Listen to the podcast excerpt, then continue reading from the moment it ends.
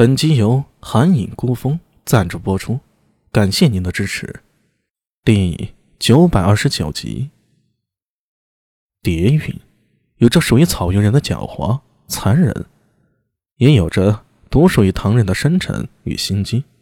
有时候他是贪婪的狼，有时候啊，他又像是老谋深算的政客。苏帅，不请我坐一坐吗？蝶韵冲着苏大为开口笑道，他的笑容很特别，是先咧开嘴，露出一口雪白的牙齿，无声的笑着，然后才发出沙哑的声音。这种开始悄无声息的笑容，会让人有一种心惊肉跳之感，就像是被草原里的狼给盯上了。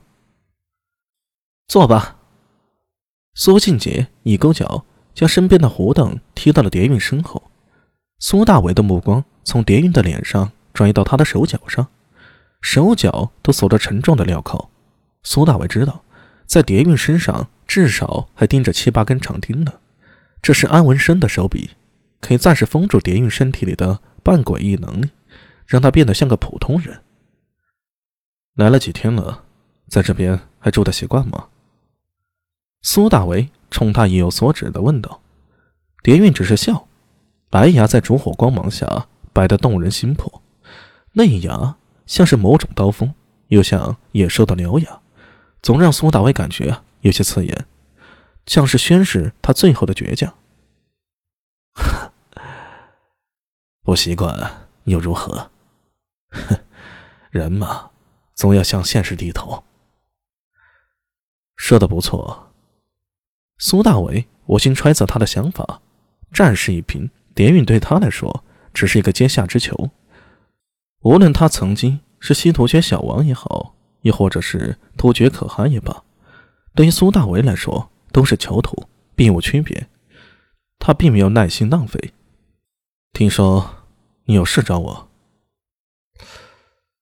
是，我想应该对苏帅你比较重要。蝶韵舔了舔干裂的唇，眼神瞥到苏大伟的桌上，嘿嘿笑道。呵 呵，那一定是上好的马奶酒，是来自波斯的葡萄酒。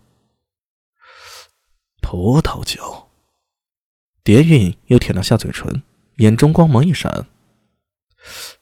那也不错，给我尝尝，解解渴才好说话。阿史那刀正在一旁喝道：“呸！贼你妈，哪来这么多要求？”苏庆杰更是冷着脸，闪电一脚踢出，正中蝶韵腿弯处，令他身形一个趔趄，一屁股摔坐在凳子上。苏大为挥手制止：“哎，别动手，要带回朝廷发落的。万一打出个好歹来，不好向朝廷交代呀。”蝶韵双眼直勾勾盯着苏大为桌上的酒壶，眼里流露出强烈的渴望，喘息道：“给我尝尝。”妈的！苏大为心里暗骂一声，忍住心头的不爽，过去将桌上的酒抄起来抛给蝶玉。蝶玉毫不顾及旁人鄙夷的眼光，双手接过，用嘴咬开瓶塞，手上也镣铐不方便，干脆把瓶嘴咬在口中，扬起脖子，咕咚咕咚的就喝了起来。但见他喉结蠕动，血红的酒液从嘴角不断溢出，转眼将脖颈和胸前染湿了一大片。苏俊杰瞪着眼看着阿史那道真，呃，这个人咋回事儿？饿死鬼投胎的？我怎么知道？阿史那道真也是一脸懵逼。他们和阿史那赫鲁可没少吃穿，咱们大唐一向优待俘虏。这话从道真嘴里说出来啊，怎么那么怪异啊？苏大伟在一旁抽了一下嘴角。此时，蝶云一甩脖子。将喝空了酒壶甩到一旁地上，满足的打了个酒嗝，摇了摇头道：“呃，不是最好的，有些酸，要用冰镇过，味道会更好。”贼你妈！阿婶那道真活动了下关节，就想上去教训他。行了，别着急。苏大为大声喝住，向蝶韵说道：“你如果说不出个所以然，哼。”我从军前是不良人呢，精于刑讯之法。